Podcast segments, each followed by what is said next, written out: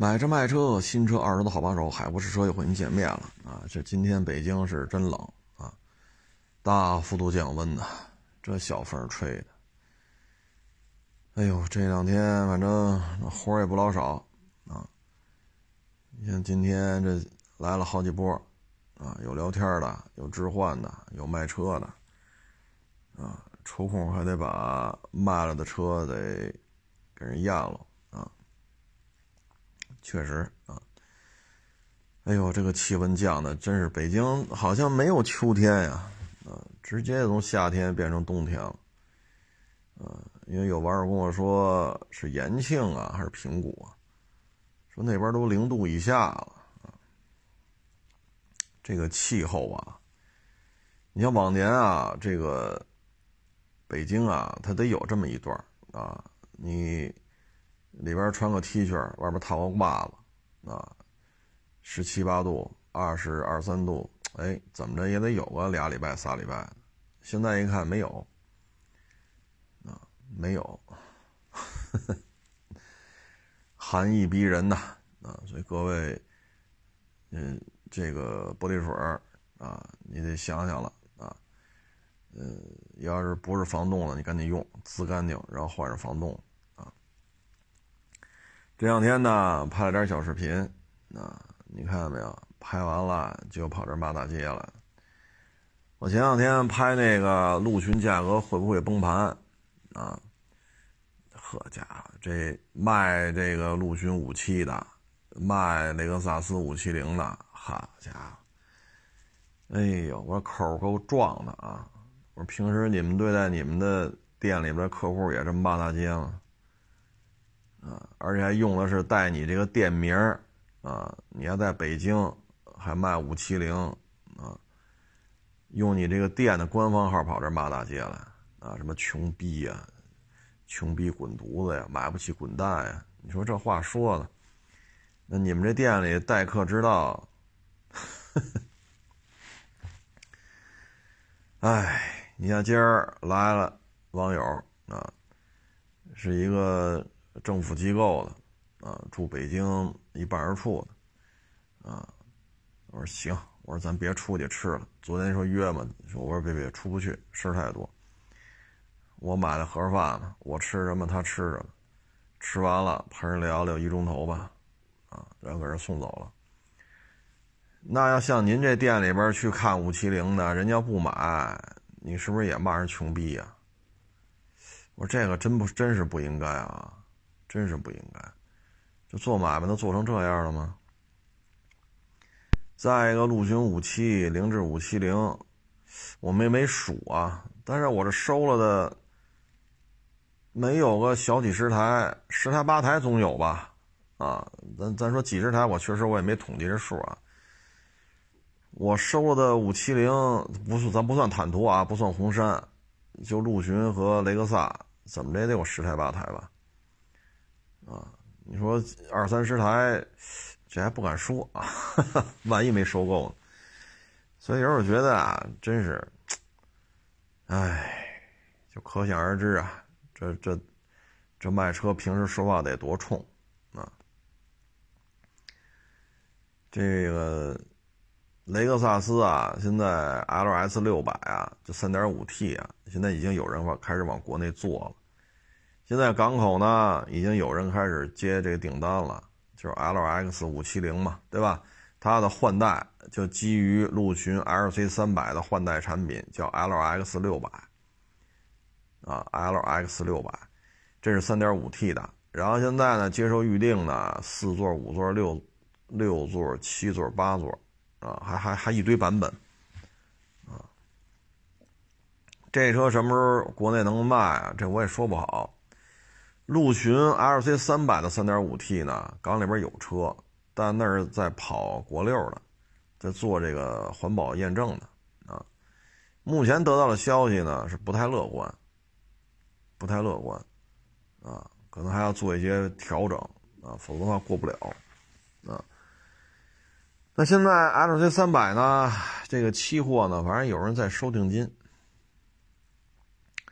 这个风险比较高。啊，因为现在运到港里头一批呢，就是用于环保验证这一块儿，这些车全折腾完了，基本也就废了，不可能再往外卖了。但是他们呢，把这资质拿到手，后边的车就可以按照这个资质来进行申请这个报关了。啊，但是后边的车什么时候到呢？现在也不好说。啊，有的说到港了，有的说在途，在途就是船上的啊。喊的价呢，低配是一百零几，高配是一百三啊，或者一百三十多一点。嗯，是高配、低配都是三点五 T 时速时速自动啊，零到一百六秒多。这个呢，对于老陆巡的价格冲击呢是客观存在啊。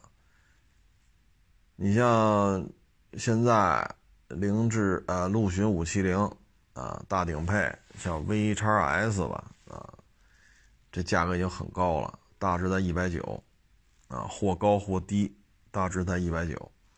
那你在这种情况之下呢，它那大顶配如果卖到一百三啊，当然了，期货是期货价，现货是现货价。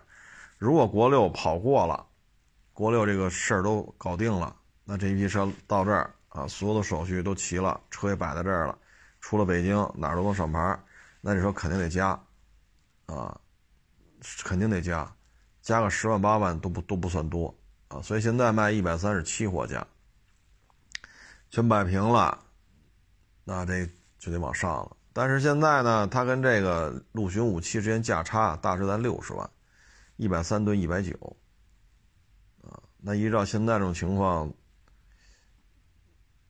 期货变现货能加六十万吗？这这个都是值得商榷的事情，啊，所以呢，这个陆巡五七准新车会不会崩盘，这就得看了，有些事儿就得看了，啊，咱就得看 L C 三百国六能不能过，啊，如果能过，这就是很麻烦这事儿，啊，然后前两天吧，也是嗨。无意当中吧，知道这么一事儿，也是一同行，啊，手里边弄了一堆霸道，觉得这玩意儿涨价呀，这一直在涨，这收过来就是挣钱呀，是不是？结果呢，这车收过来之后再往外卖，啊，赔了二三十个，就这几辆霸道，啊，所以太顶的车呀，小车行，因为就是居家过日子。高了高了，也就是几千块钱、万把块钱，啊，但是车的总价也不高，啊，几万、十几万的车，你差几千、差一万，还都能接受。但你要是霸道，尤其是准新的，没便宜的，啊，你这么一弄，那接那人家不接受啊，不接受，你又牵扯一个租标的费用，房租、人工。资金成本，所以你这么耗下去，这这这受不了啊！啊，原来要是有什么陆巡之类，还问问我，但是但是今年没跟我联系，我还真不知道他受这么多霸道，忙也顾不上，顾不上看啊！朋友圈人发，我也没顾得上看，但是赔这么多，哎。所以有些时候吧，就有些车收过来能能卖，有些车收过来只能批。所以这火候得掌握好。第一要素呢，想的是怎么规避风险；第一要素呢，你不能想这车我能挣多少钱。所以有时候看那收车这事儿，你得摘清楚。不摘清楚的话，就有可能这样。啊，就有可能这样啊。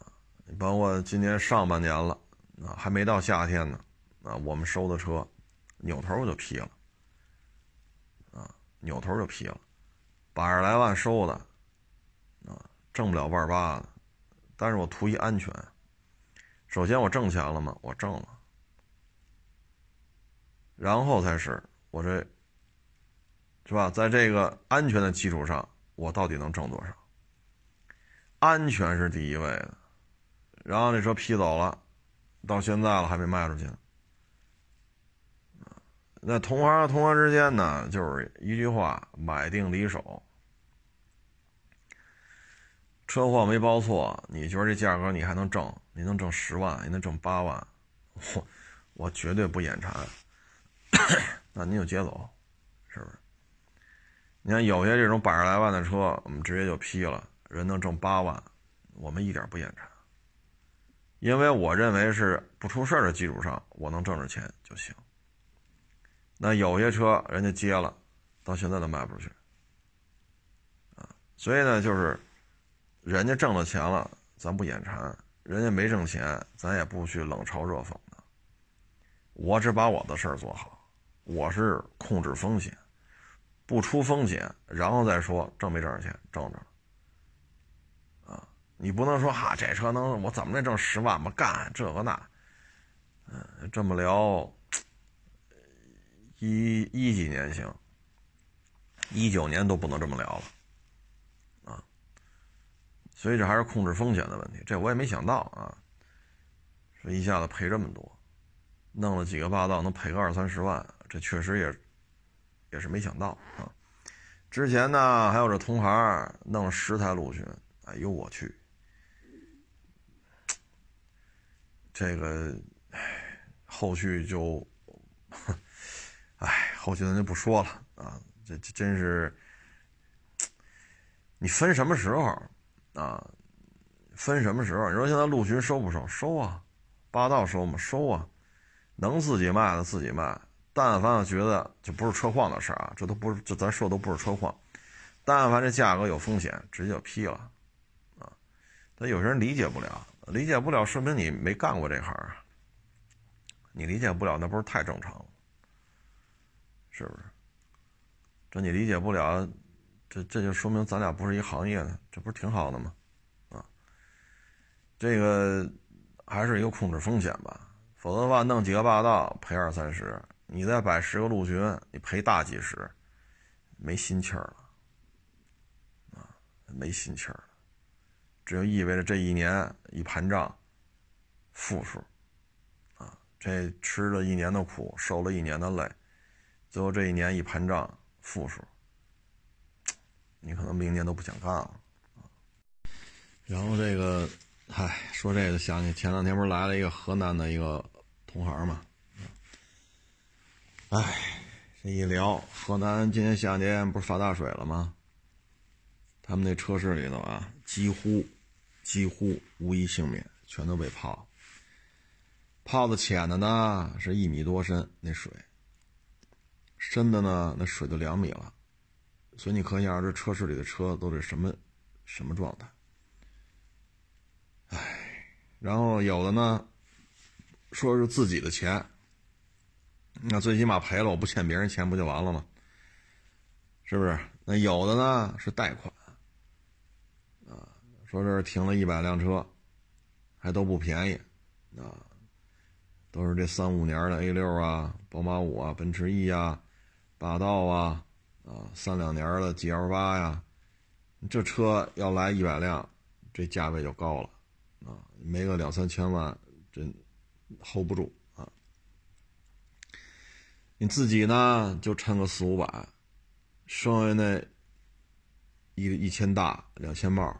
都是渣子钱，现在水一过，全废，啊，恨不得把到 G L 八都没到车顶了，你说这车还怎么卖？哎，按收车价的四折五折处理吧，啊，有的呢，第二天一开始处理，就觉得不对劲了，这肯定是血窟窿啊，这补不上啊，跑了。因为这钱都是扎来的，啊，所以这种天灾人祸吧，他有些事儿咱也真是无法弄，啊，无法弄。这一下，你像相当于背上一千大两千帽，背上这么多的外债，就以现在这大的环境，你怎么还这笔钱？怎么还？啊，你说你抵押的房产，你这个你那个。都补不上这血窟窿啊！就有的那四 S 店，好家伙，一辆没剩，全泡了啊！这二三百辆库存车，你说便宜的也全都泡了，贵的也都泡了，你怎么弄？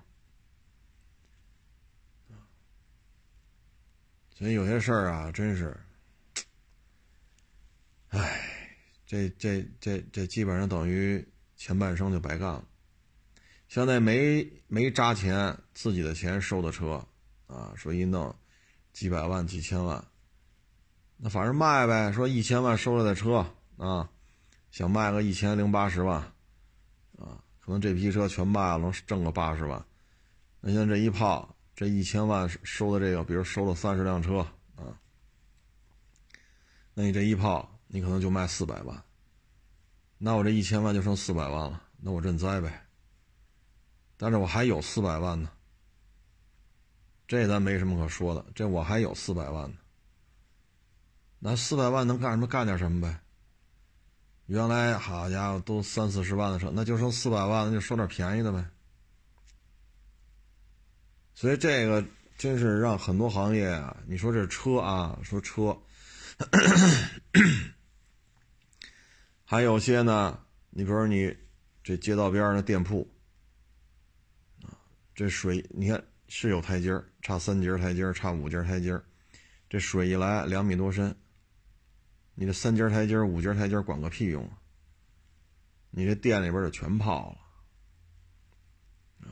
你说开超市的这些东西全给你冲跑了，没冲跑的你也没法卖了呀，是不是？你超市里边进嘴的东西多，你这水哈家伙一泡泡两天泡三天，你再清干净，这这吃的就没没有人敢往敢往嘴里放了这个。对吧？你像卖手机的，卖一些电器的，全完。所以啊，这个，唉，就聊完之后吧，也是觉得较为沉重啊。所以现在就适合什么呢？就上班去，啊，泡不泡的跟我没关系，反正我在你这儿打工，你一月开三千，一月开八千，反正车泡了，车泡了。你这车行要开，我就我就能拿工资。别的事儿我管不了，反正就拿工资就行呗。你要说老板谈了，说这咱这个是吧？店里边一百台车，按值两别按值了啊，就是这库存价格按收车来算啊。假如说两千万，现在跑完了这一百台车两千万啊，咱就卖了八百。那今后公司的运作呢，可能就没有这么多高价位的车了。可能就是几万、十几万的车，那咱就听着呗。那没办法，这么大的损失，人老板兜着呢，那就卖便宜车呗。说以后工资五千，给不了了，就四千，愿意干干，不愿意干我也没办法。那咱要说还能接受，四千咱也干，最起码给开四千吧。你说这种情况，你说再找老板要加薪，这也不现实。所以还是那句话，不适合创业，啊，大的环境就这么，就是这么个氛围。你包括现在土地流拍这么多，啊，当土地出让金这个出现了不畅啊，这个渠道不通畅的时候，那就是房地产税，因为什么呢？财政当中土地财政的占比还是比较高的。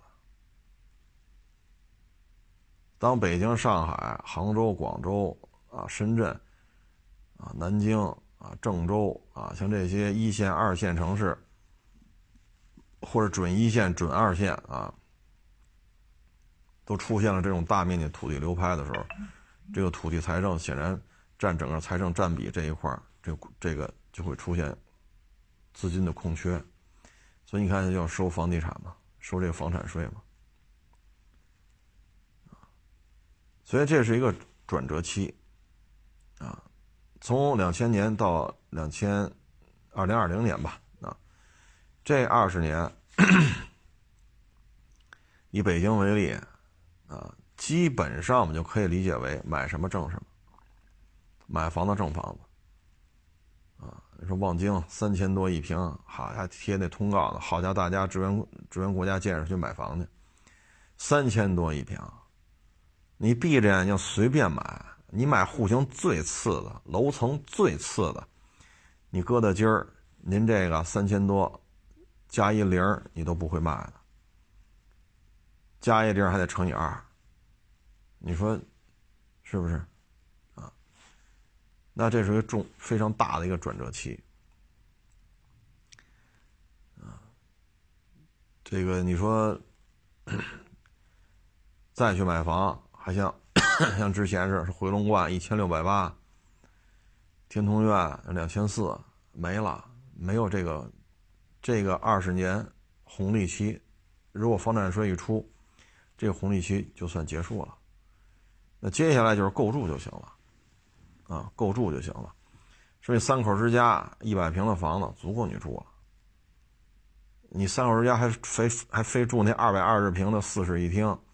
连餐厅带客厅能干出八十平的，那你这税交的就高了。这时候是有非常大的一个变革啊，新能源呀、芯片呀，啊，这个碳中和呀，等等等等，这就是他们新的一个产业发展方向了。啊，二手车呢，在这种变革当中啊，今天还来了一个呢，啊，是政府政府机关的。啊，二手车这个发展呀，你说检测工具有革新，你比如气门仪的出现，这大概十一二年前的事儿。哎，像读 OBD 接口、读数据啊，新举升机啊，包括一些拆装啊，发动机内窥镜啊，就这些东西呢。这过去这二十年也好，十年也好，它都是陆陆续续在普及。但是呢，二手车这个变革呀，它不会有太大。为什么呢？这就是个体交易。你说你自己车要卖卖给个人户，你卖一试试。你在网上一登电话，一登这车源，你卖一试试，你就明白了为什么像我们这这些手里这么多手机的主。为什么看着电话都头疼？你卖一次车你就知道了，啊，所以呢，这是一个差异化非常大的一个行业，一车一换，一车一价，啊，每个人都有每个人的想法，什么职业背景、什么教育背景，它都不一样。所以这个行业没有办法说快速粘贴复制。你说在互联网也好，高科技也好，二手车这个行业的进化呀，无非就是宣传呀、短视频呀、流量啊，在这之后可能又一个新的什么东西出来，撅着屁股干活，这个没跑。你看这两天卖的车多，收的也多，弄得我腰酸腿疼的。没办法，你就得撅着屁股干，你不干怎么弄？今天一网友找我来卖高漆呢，啊，我回来想想，开走了。我那手上全是白道子，为什么要拆这拆那？我手上拉的全是白道子，啊，手指头手这这食食指上还都是黑油泥呢。这活总得有人干吧？那不干怎么办呢？是不是？所以二手车的变革呀，宣传手段、营销方案、小视频怎么拍，这些会有变化。但二手车还得撅着屁股干活啊！你说我能不累吗？啊，我录这节目，我眼睛都睁不开了，嗓子也疼，因为今天这一天接的人太多，然后还得验车，有卖的，有置换的，也这个那那这。这活你摆脱不掉啊！所以二手车的变革，无非就是交易流程变了，啊，国家管理政策变了，啊，过户流程变了，也就这个。那车况还是得去撅着屁股干去，没有什么其他的解决方案。您说是不是？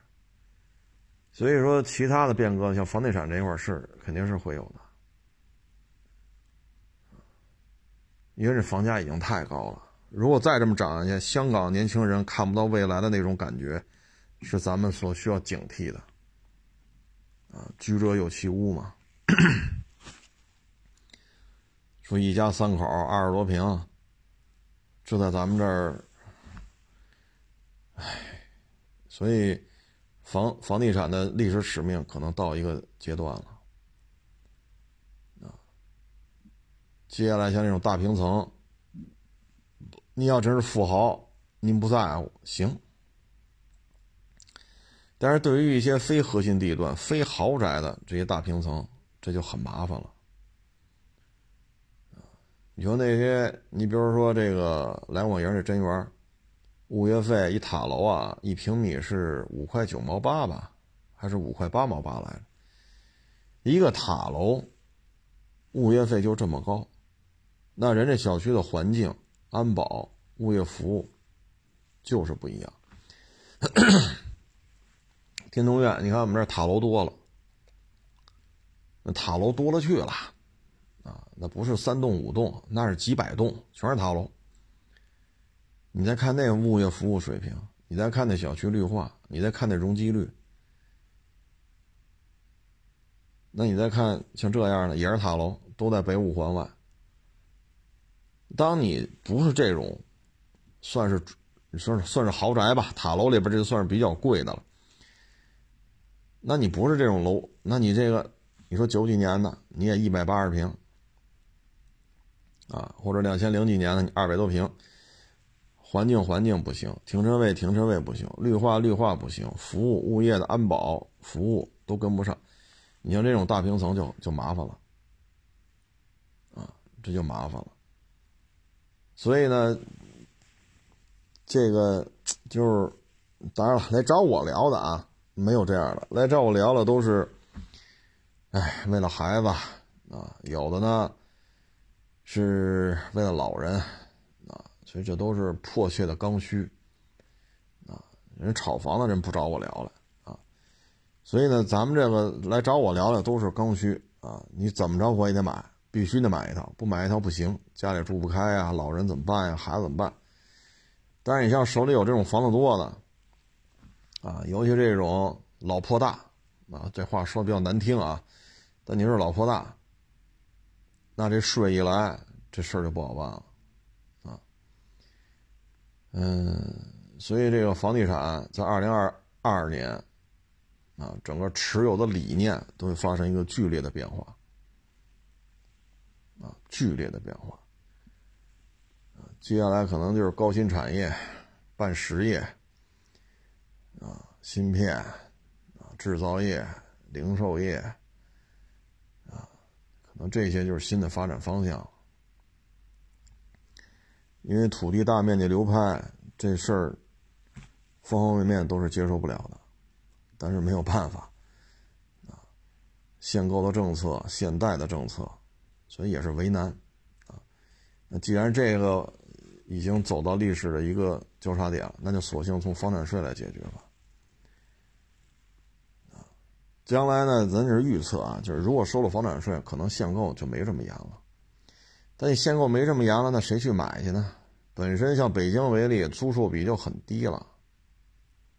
说北京房子租售比一，就百分之一啊一个点，这样房子很多。说租售比能做一点五，哎呦，您这可不低了。那如果房产税按照现在的传闻啊，说就收一个点，那要意味着你这房租。要翻一翻，你才能把这个房产税抹掉。但是你现有租客能否承受呢？你现有的房屋的承租方他能否承受租金翻一番的这种现状？他承受不了。你说原来一月八千，你现在改收九千五，那还凑合。你现在改收一万六，那人不租了啊。所以这个就会有很多的影响啊。明年可能很多的理念。就会发生重大的调整，啊，因为这房产税，如果说国家层面出了这种文件了，那就意味着这事儿明年快的话，今年明年怎么着也得至少试点城市必须得推进了，啊，到时候大家可以参照吧。哎，如果说按原来的啊，上半年传出来的呢，就是人均四十平，这户口本几篇啊，比如说三篇三口之家，那就一百二十平，一百二十平超出部分，比如你有二百平，那你这一百二十平免征，超过一百二，那那八十平，你当地房屋的指导价是多少？比如指导价十万，那这个八十平就是八百万，八百万那会儿说是千分之一，啊，那那你这个还好，哈，千分之一那还好啊，如果是百分之一，您这八百万。这可就高了，啊，那您这八百万的这个超额部分，那要百分之一的话，这事儿可就真是，所以老婆大就不值钱了，啊，可能小户型，比如说八十多平小三居，这很挤了啊，八十多平小三居那真是很挤了，或者九十多平三居，这样可能就开始流行了。因为功能性呢，反正确实是三间卧室，这个客观事实摆在这儿，但总面积小啊。你看有些大平层一百八十平，它也三居；有些八十九平，它也是三居。那你交的税可不一样啊！你三口之家，现在现在传的可能是三十平了，免免这个免征额。那三口之家就是九十平，对吧？你是八十九平也好，九十多平，这基本上就可以忽略不计了。一百八十平也三居，那这交的税可就高了，所以最终看吧，啊，因为土地土地出让金这一块如果出现了这么多流拍的话，肯定会通过其他的方式来做，啊，这个就是一个不可逆转的一个前进的一个方向，哎，说完这个呢，昨天不是讲了几个案子吗？嗯。今天早上我一看，有一个学这个的啊，在海外留过大学的一个网友啊，就给我发了一个，就是他写的一篇文章吧，啊，就说这小孩呢，就昨天说那小姑娘啊，名校毕业，高级写字楼，大公司，为什么三番五次跑一个四五十平米的小超市偷一瓶水？啊说这也不差钱啊，他呢是学这个的，他给我发了一个他写的一篇文章啊，这个呢就是什么呢？叫偷窃癖症状，这是一种疾病，心理的疾病啊。嗯，这种患者呢，按他说呢，他听完我这期节目，他认为这是符合偷窃癖疾病的，他呢属于病理性盗窃。俗称偷窃癖，我给大家念一下他给我写的这篇，他发给我他写的这篇文章啊。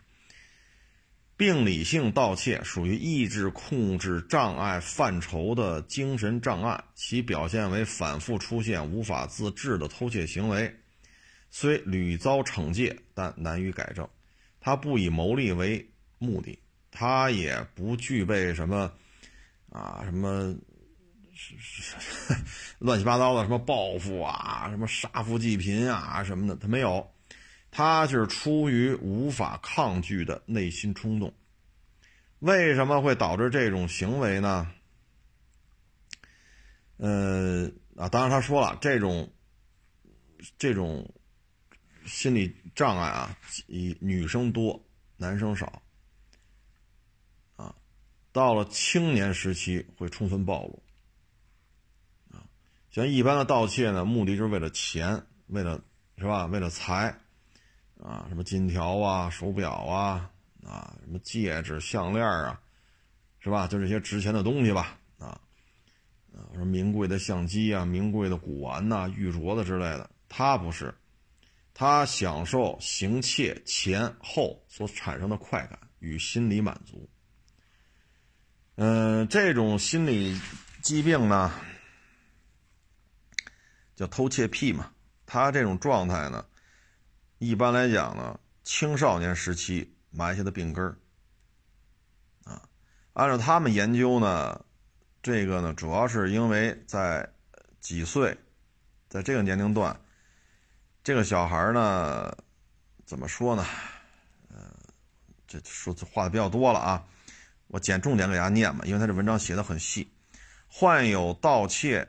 癖的儿童，啊，多发生以下家庭现状：祖辈抚养，也就隔辈儿啊，隔辈儿养。比如说姥姥姥爷啊、爷爷奶奶呀带着这孩子啊，或父母离异再婚，或父母与孩子缺乏情感的沟通，啊，就像咱们昨天说那几个那几个现状似的。其实按这个，人家学这个的嘛，啊，学历也高，在海外留过大学，这是他写的这种关于这种偷东西的这种一个分析啊。他们呢缺少爱，缺少来自于长辈的理性的这种诱导，应该怎么做，不应该怎么做。所以呢，他们难以建立自尊自爱，啊，嗯，怎么说呢？他们的快乐取向呢，与某些不良行为联系在一起，潜意识当中就形成自我精神补偿。当他们这种行为受到批评的时候呢，就意味着压制了他们的精神需求。这样吧，长期以往呢，随着年龄长大，会形成心理障碍、人格缺陷。大多缺少爱，或者说父母在，但是缺乏有效的来自于亲情的这种沟通啊。当然了，也有这爹妈就偷，那孩子也跟着偷啊，那那是个案了啊。那沟通多啊，教你怎么偷，那是那是个案了啊。嗯，其实就包括咱们说的这些东西啊，昨天咱举这案例了。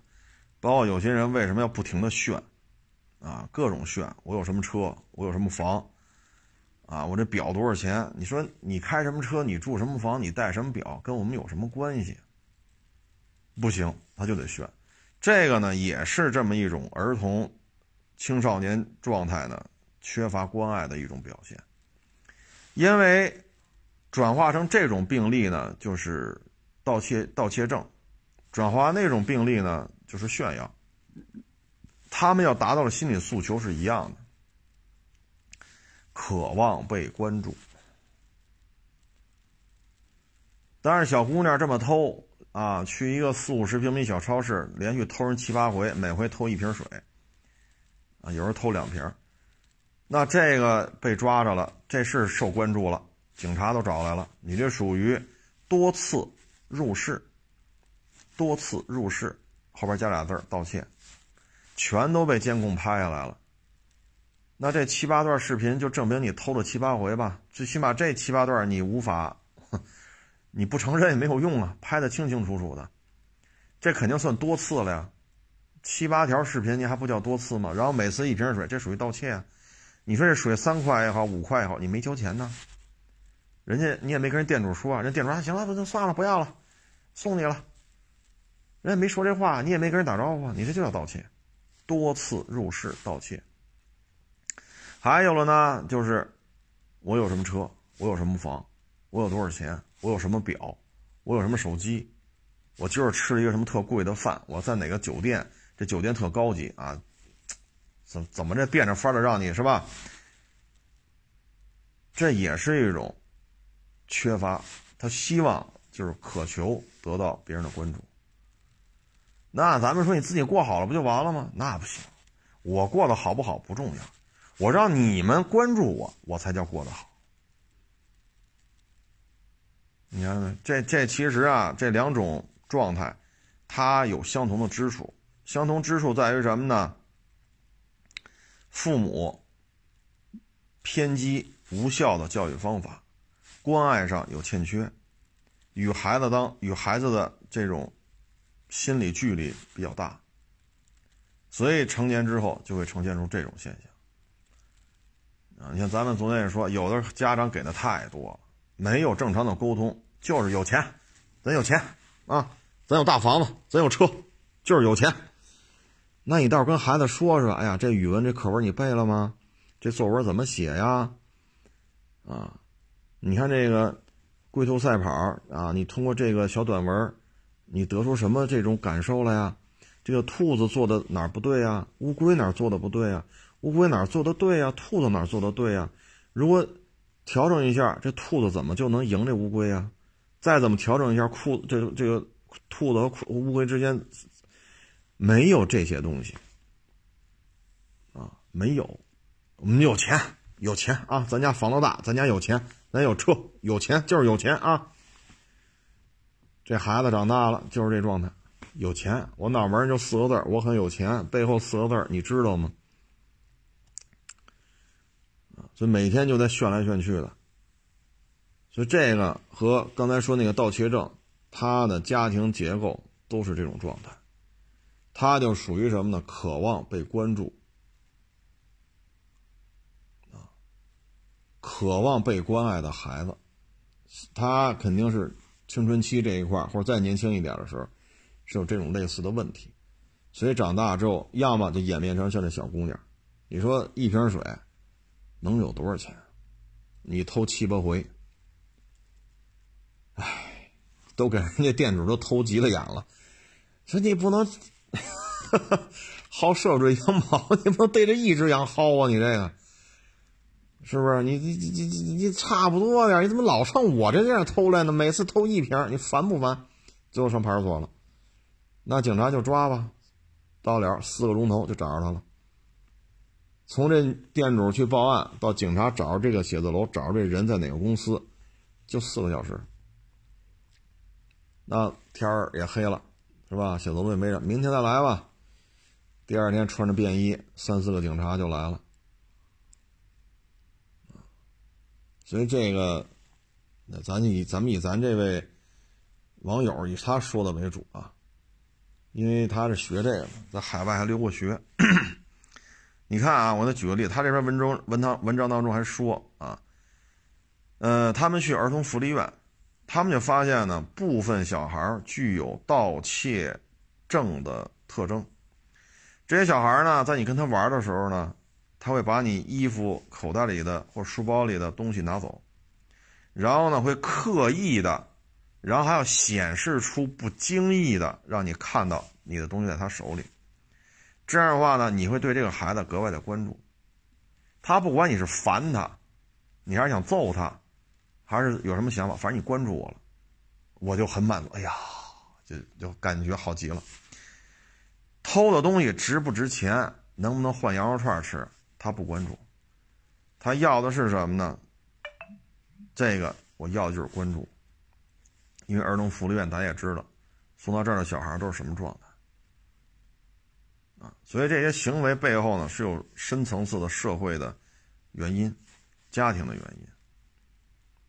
啊解决方案呢，就是父母给予他更多的爱，给予他更多的关心。再一个呢，就是父母教育孩子，可咱家有钱，咱家有房，咱有车，学得好学，学不好拉倒，跟他费什么劲？打小要这么聊，这孩子长大了，呵呵，唉。这是网友给我给我写的啊，咱以他说的，其实说的大致方向对，但是人家学的这个嘛，所以有很多专业的这种词汇、专业的行为分行为分析啊。他说呢，这就叫精神障碍啊，这个盗窃癖就是精神障碍啊，说的说的有道理，嗯，这个。哎要么父母不关心，要么离异啊，要么有一方去世了，要么就长期出差，要么天天在，但是不关心，给钱。啊，学校学校不好，学学学不好就不好了，凑合混混一毕业证，咱家有钱。啊，这父母倒是天天在，所以就跟各位做一个分享吧，家里要有孩子的，就真是得注意了。啊，真是得注意了。嗯，反正对于小孩来讲，他是最可怜的。你说几岁？十几岁，十几岁的时候是青春期，父母如果没有足够的耐心、足够的精力、足够的方式方法，跟叛逆期的小孩沟通，那他可能做出一些偏激的行为。如果做出一些极端偏激的行为，他反而得到更多的社会关注。啊，现在说叫爆点啊，这个那那这，那他再大再大几岁，他还会这么干，唉，所以这孩子有些时候是，嗯，最无辜的吧？他毕竟是几岁嘛，所以跟孩子在一块儿嘛，陪伴是最重要，剩下就是言传身教，啊，言传身教，啊，所以小孩嘛，在昨天录那期节目我就说嘛，跟大家说嘛，我这小女孩啊，家庭教育。父母这一块肯定是有问题的，啊，这小女孩肯定不傻不捏的，啊，也不是什么什么文盲啊，这个那的不是，你大学毕业是吧？大公司、高档写字楼，啊，年纪轻轻的，一年这十十几万、二十几万，你这怎么说他也不像那大傻子，不像啊。所以这就是怎么说呢？就还是他小的时候，家庭内部肯定是有一些变动的。哎，包括这炫富这，昨天我看微博上闹得也挺那什么的啊，这么炫那么炫。其实比比他们有钱的人很多，有些人就是炫，不炫就不行你一看。这成长过程当中，这个刚才咱说这几条，父母有陪伴吗？你说你一看啊，这块是有缺失的，所以这都是社会行为跟心理行为，最后衍生到家庭内部的这种氛围啊。你看我们这儿接触人多，你看有的这往这一一聊，规规矩矩、客客气气聊。哎，聊完都挺高兴，走了。那一看，爹妈在家里肯定营造出一个特别平稳的状态，啊，特别平稳的状态。那小孩家里呢就很平稳的长大，他也不慌不忙的，父母呢没有这种大起大落呀，什么破产了吧，暴富了吧，所以你看人家跑这一聊，稳稳当当的，聊完了。高高兴兴回家了，下次再来还聊啊，也没有什么过于偏激的想法，就好好活呗，好好活，好好干，没有什么其他的负面的东西。所以你通过接触每天在车上接触这么多人，你能看出来这父母大概其是不是，是吧？通过这都能看出来啊。哎，反正这有了孩子嘛，才知道做父母有多难啊。没有孩子半大小子，那听着他听不进去，啊，还是天老大我老二啊，还是这 初生牛犊子谁都不怕的劲头啊，这也能理解，毕竟谁都年轻过啊。但是有了孩子吧，还真是孩子真是挺无辜的啊。像嗨，我就不说是谁了吧啊，这这这这，你看有的这个啊，说为什么离婚呢？这老爷们儿有份工作，啊，旱涝保收。那下了班出去拉个活啊，那早些年的事儿了，不像现在还网约车，那会儿没这个，那会儿还连互联网都没有，拉个黑活这不是挺好吗？啊，家里有几间房子能出租，按理说这小日子过得不能说有多富吧，但最起码不差。那这媳妇儿呢就不上班了，不上班就不上班那你把孩子、老人照顾好，不去，天天招一堆人家玩麻将了，要是别人家玩去。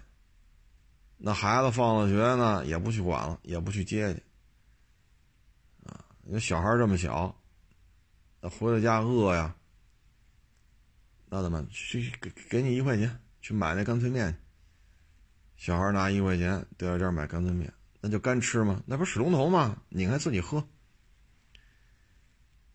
啊，那这这婚姻就不可能存存续了，这就必须得离了。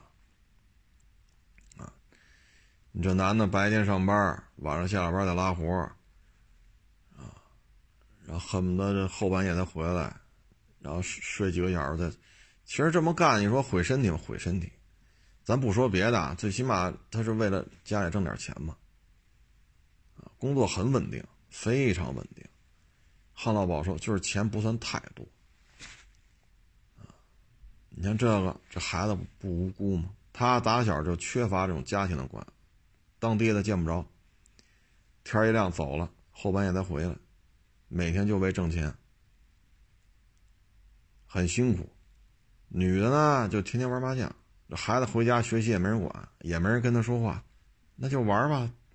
当妈的玩麻将，那孩子也东街串西街串呗。你说这孩子长大了，这就是个事儿。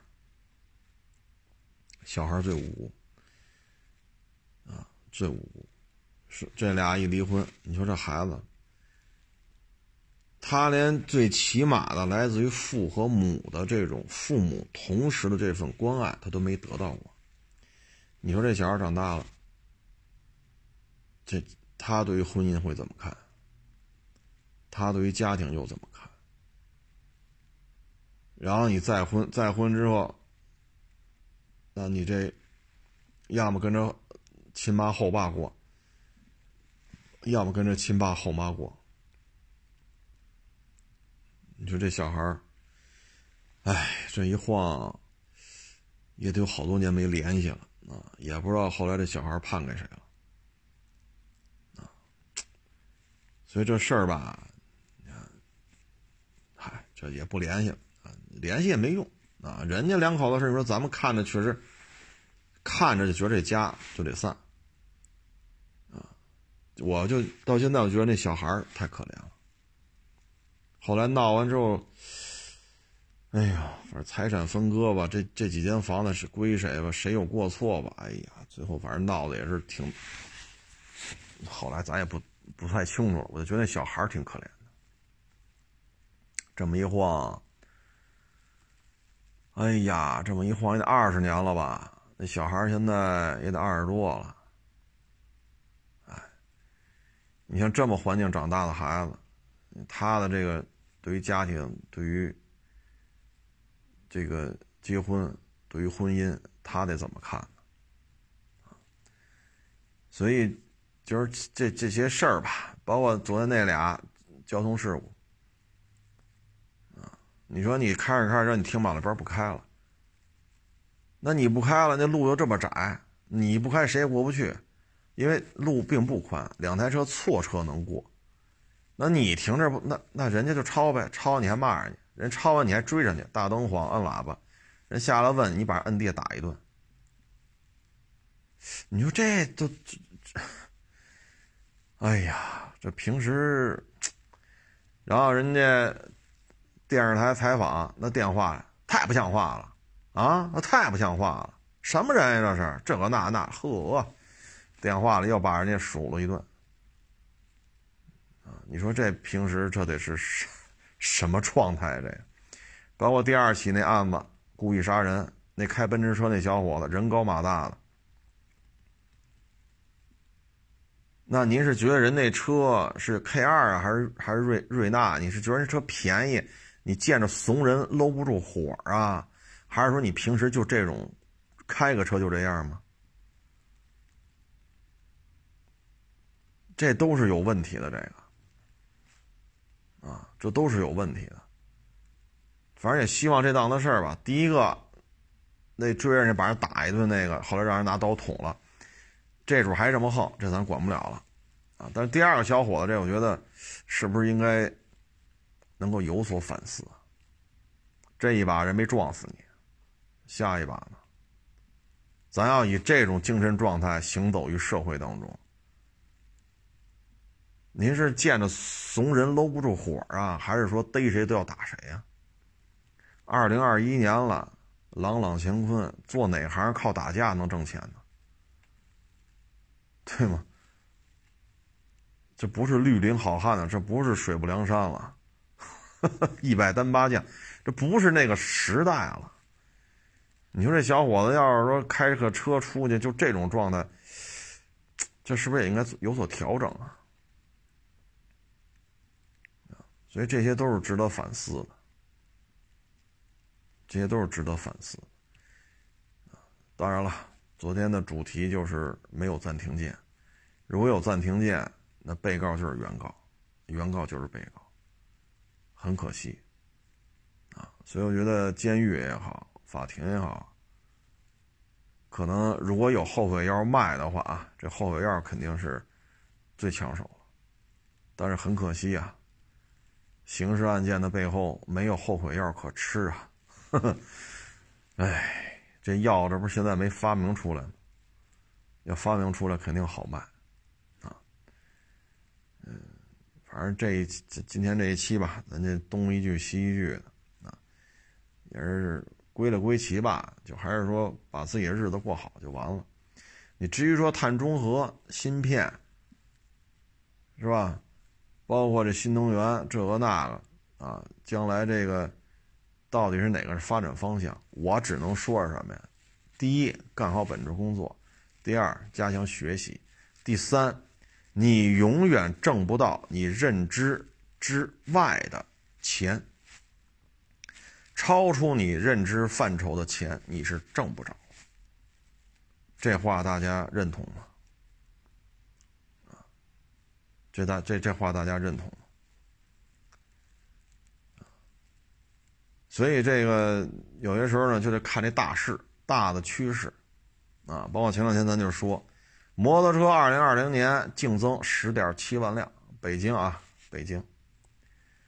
前三波，这是第三波啊，一共三波啊。前两波都是谁呢？二零一零年，从奥运会之后就年年说机动车增加速度过快，停车费劲，这个那那这，然后一零年年底开始摇号，啊，一七一八一九，啊，一七年还差点，一八年一九年吧。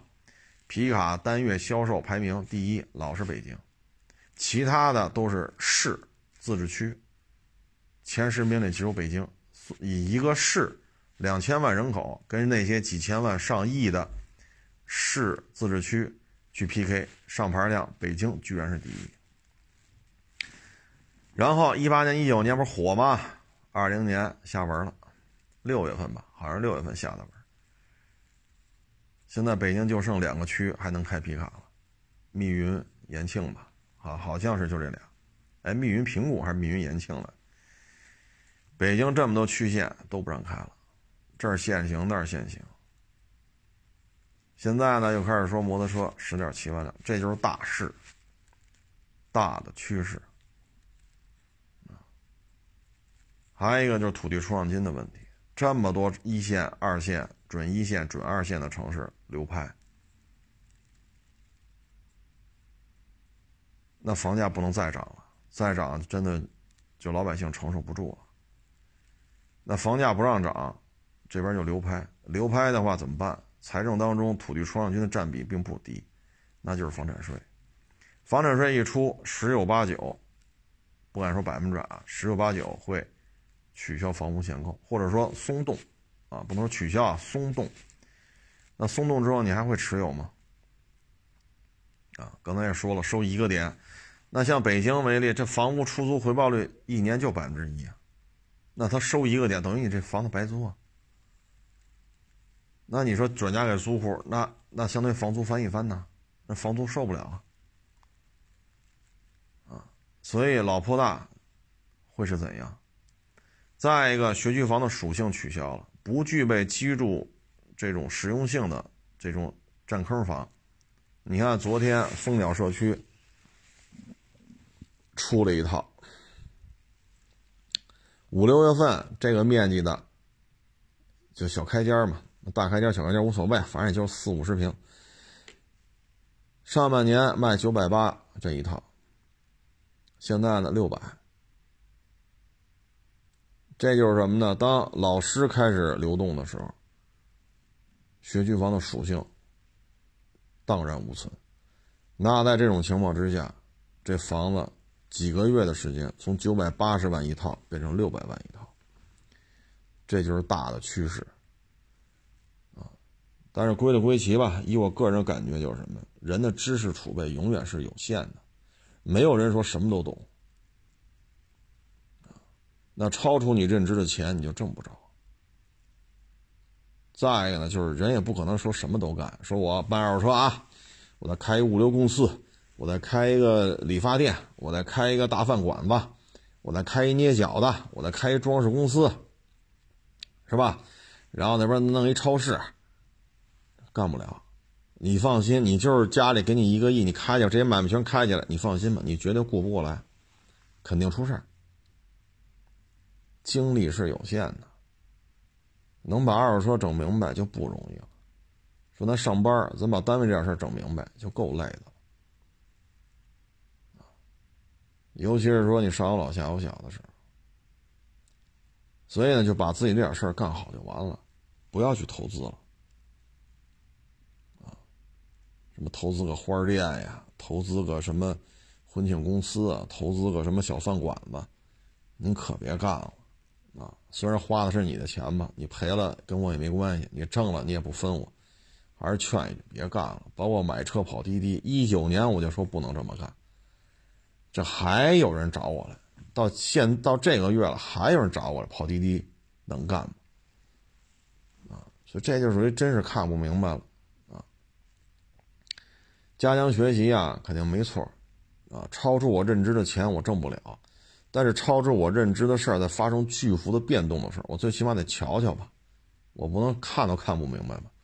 哦，是这么回事，前因后果，未来的趋势，这个多一些知识，肯定比少一些知识要强，啊，这也不是什么涉密的东西，啊，涉密的那咱就不能知道，你告诉我我都不能听，啊，知道越多越危险，这都无所谓，啊，所以多学习，少虚度，反正人就这一辈子，忙忙叨叨也是这一辈子，胡吃海塞也是一辈子。你像我们有的这个发小，啊，两口子都吃低保，吃到现在，啊，反正拆迁拆的也早，也分了房了，好几套房子，啊，几百万，然后现在就是各种原因吧，就吃低保这个那。你说这家里孩子看着他，你说，你说这有时候不好聊了这事儿。那家里孩子也吃力饱吗？你跟孩子怎么说？你说好好学习，以后上好学校挣大钱去。那孩子讲话，你们这俩，你这你们两口子这都吃力饱，这房子也好几套，也好几百万。那你怎么教育这孩子呀？是不是？所以有时候，哎，为什么就是说？当了父母了，责任感呀，什么这那，这这这一下就就都有了。哎，今天啊，还一网友发给我一个，我看了一眼，哎呀，看的我也真是，看完了我都觉得挺伤心的。是一什么事儿啊？是是哪儿的呀？是把这孩子呀送到海外，送到英国去了，啊，送送到英国去了。送到英国去了呢，每个月都要花一万多，然后还透支，啊，信用卡透支，啊，然后动不动就在英国打车，啊，大家也知道这个打车的费用真是太贵了，打个车我看这个啊，什么多少多少欧，啊，买点什么吃的喝的有几十欧，啊。然后这一天就要花一百多，一百一百多，啊，然后，唉，家里讲话这真是扛不住了，啊，然后这个当爹的就说嘛，每个月工资就一万来块钱，你一个人就得造一万多块钱，而且仅仅是你的房租吃喝，啊，说这没钱了，啊。后来呢，就看那个，就说嘛，他说你这个，说也二十多岁了嘛，你在海外得学会自立，啊，你不行，超市里买点菜什么的，买点肉，回去自己做点饭吃吧，因为你在英国你这么消费的话，这费用太高，什么都外边吃去，是不是？你买点面条，买点西红柿，买点鸡蛋。你西红柿炒鸡蛋啊，或者说你西红柿鸡蛋面做个卤也行啊，西红柿炒鸡蛋也行啊，弄点肉啊，不行这就不干了这孩子就骂他爹，啊，你生得起你养不起我，你什么玩意儿？你这个那那，你这你五十多了，你五十多你为什么不多挣点钱呀？你想想，这自己养的闺女要把话说到这个份上，你说当爹得多寒心呢？这个我只能说呀，教育是有问题的。这个啊，二十多岁这可不是小孩了。二十多岁了，这孩子要这么跟爹妈说话，这爹妈跟这孩子之间肯定是有问题的，肯定是有问题。打小得不能说孩子想想怎么着怎么着。你说天热的时候说，他不懂啊，一抓这个哈根达斯五十。啊回来吃哟，我说怎么怎么吃这个呀？拿这，拿了一个，随便拿一个。我说这多少钱？好像是五十。我说这以后可不能吃这个了啊！这老人带着你出去了，您这一下吃这五十，说这这么贵吗？我说那当然贵了呀！啊，跟他讲，我说老人退休金才多少，你这是多少？以后咱，咱就吃别的，你看行不行？哦，行。好吃吗？好吃。啊，好吃咱还少吃，成吧？这个你给他讲这道理啊，你不能想吃什么吃什么呀。你说买得起，买得起。你说我一开二手车行的，我买不起这五十块钱冰淇淋吗？买得起，但你不能让孩子肆无忌惮的去这个超市啊、购物中心肆无忌惮的消费，这是不行的。你要给他讲这道理。你像这个，去去英国了。指名道姓的骂他爸，你生生得了，你养不了，你算什么玩意儿？出去挣钱去，一个月花一万多高吗？一点都不高。你想想，你顿顿外边吃，你这，这大家也知道，英国这你是按英镑算，你是按欧元算，现在脱欧了，脱欧了可能就是英镑了。你这玩意儿，你查查汇率，这这这受不了。你要一天一百多英镑。或者一天一百多欧元，你这家里这真是扛不住。他说了，你说这当爹的五十多了，一个月就挣一万多，那您这一天老一百多欧、一百多英镑，这哪儿，这这这这这负担不起这个。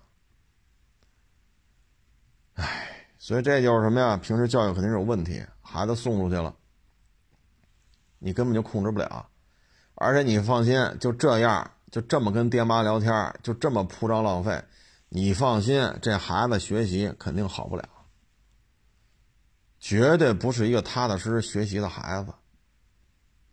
他要得到了满足，有些人是通过学习成绩来得到。你看，我这个计算机怎么怎么着啊？你说这个作文比赛拿一什么什么成绩啊？或者我去游泳去拿了一个什么什么成绩啊？或者画画拿个什么第几名？他有些人沉醉，有些孩子沉醉于在这些事情当中。哎，他拿一个，你看，我们这个区一级的这个画画比赛，你看我拿一第三，多好，画的好吧？哎，他觉得特满足。这样的孩子，你放心，他肯定没有这种铺张浪费的这种想法，因为他的关注、受到的关注、所得到的爱，通过这个学习，呵 呵拿一个区域级的比赛，拿个第二、第三，他都能得到，他觉得很好。那还得好好画，看明年能不能拿拿今年第三，明年能不能拿第二，或者说，我市里边我们能不能能能不能进个前六，对吧？区一级比赛都进前三了，市一级比赛进前六，你放心，他没这功夫出去胡吃海塞呀、攀比呀、高消费。但是这个孩子呢，就热衷于这个，就在馆子里吃去。那英国大饭馆子、小饭馆子这一吃。这几十磅、几十磅的，唉，所以这个你放心，就这样的孩子啊，学习好不了。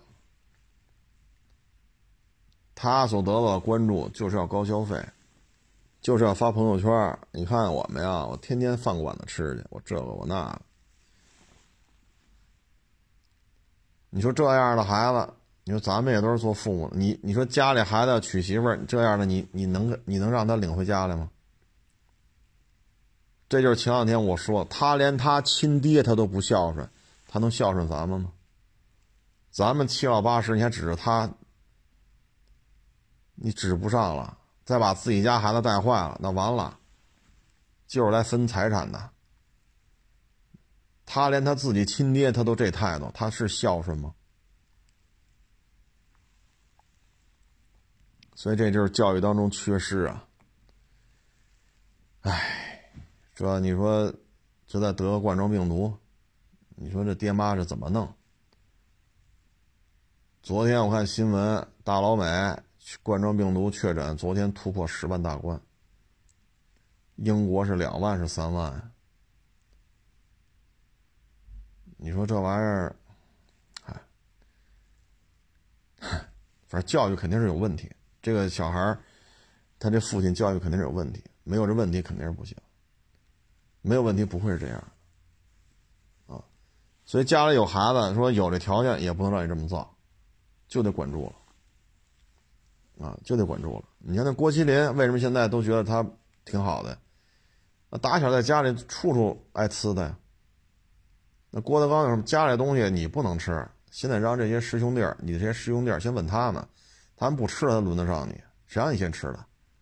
这可是在他自己家里，打小就这样，所以能吃吗？这我能吃一口吗？你要没有这个呢，天天飞扬跋扈了。所以你看现在，郭麒麟二十来岁，名利场当中。还算是比较稳健吧，啊，没有出圈的言行，出圈的言，出圈的这种行为啊。唉，这教育孩子也真是蛮操心的啊，真是蛮操心。反正这留学英国这个看完了，我也是觉得，首先是同情这个父亲，再我就担心这个小女孩，她这个现在二十多岁。二十小几啊，花一样的年龄，将来怎么办？三十多，四十多，说父母你不管了，父母死不死跟我没关系。这帮老杂种呢，生了我不能给我钱，一月一万多多吗？死不死去？行，爹妈不管了是吧？可以，你不管了，那你老了怎么办呢？三十多你还这样，四十多还这样，五十多你还这样，爹妈都已经八宝山烧了。你想骂大街都没地儿骂，你抱着骨灰盒骂呗。那那个时候怎么办呢？这，这，你这怎么办？偷去抢去？就在在英国维持高消费，那家里得有多少钱呢？你看英镑算还是按欧按按欧按欧元算？这这，这一天一百多这。这可不是小数了呀！体谅不到父母的苦心，只是索取，所以你指望这样的孩子孝顺，哎，他能不能孝顺他爹，能不能给他爹养老送终，这我也说不好。反正大家也都是成年人，大家自己判断呗。成了，这也不多聊了。今天也是够累的，一波一波又一波啊！说的嗓子也疼，这验车，哎，也是腰酸腿疼。成了，谢谢大家支持，谢谢大家捧场啊！欢迎关注我的新浪微博“海阔试车手”微账号“海阔试车”。